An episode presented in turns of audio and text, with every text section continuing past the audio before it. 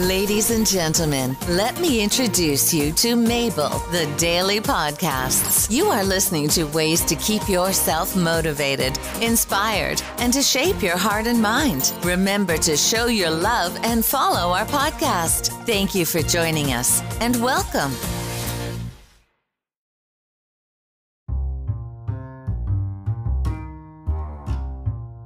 Thank you, Dan, for this advice.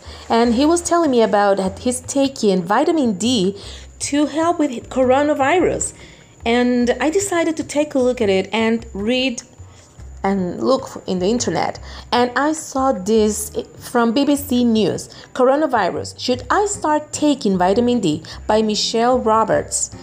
And this is from last month. It explains here that there are mountain questions about whether vitamin D can help fight coronavirus. The Scientific Advisory Commission on Nutrition and the Health Watchdog, the National Institute of Health and Care Excellence, have done a rapid review of the evidence. What is the evidence?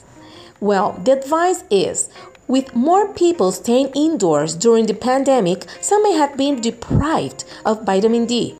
Normally, many of us get it by spending time outside. Our skin makes it when exposed to the sun. The NHS says people should consider taking 10 micrograms of vitamin D a day if they're spending a lot of time indoors.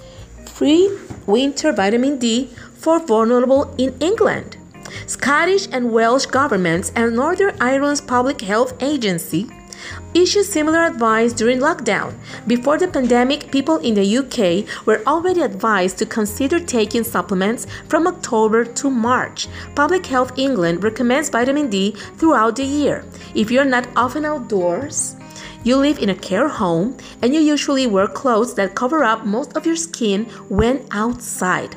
People with dark skin may also not be getting enough, even if they spend time outdoors, and should consider an all year round supplement. There is evidence that black, Asian, and minority ethnic people have a higher risk of getting seriously ill with coronavirus. Why do we need vitamin D? Vitamin D is important for healthy bones, teeth, and muscles. A lack of it can lead to bone deformity illness called rickets in children and a similar bone weakness condition called osteomalacia in adults. Some studies suggest Adequate vitamin D levels help when we have common colds and flu, for example, but evidence from research is inconsistent. The Scientific Advisory Committee on Nutrition says studies on using vitamin D for treating or preventing chest infections showed insufficient evidence to recommend it for this. Can it stop coronavirus? A review of research by NICE suggests there is no evidence to support taking vitamin D supplements to specifically prevent or treat coronavirus. But experts think that it may have some broader health benefits during the pandemic to keep people as nutritionally fit as possible.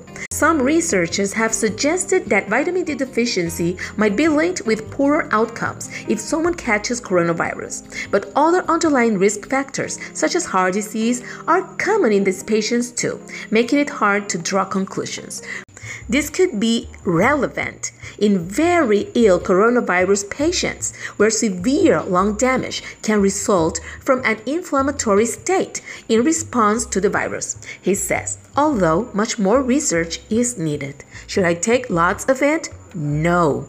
All the vitamin D supplements are very safe.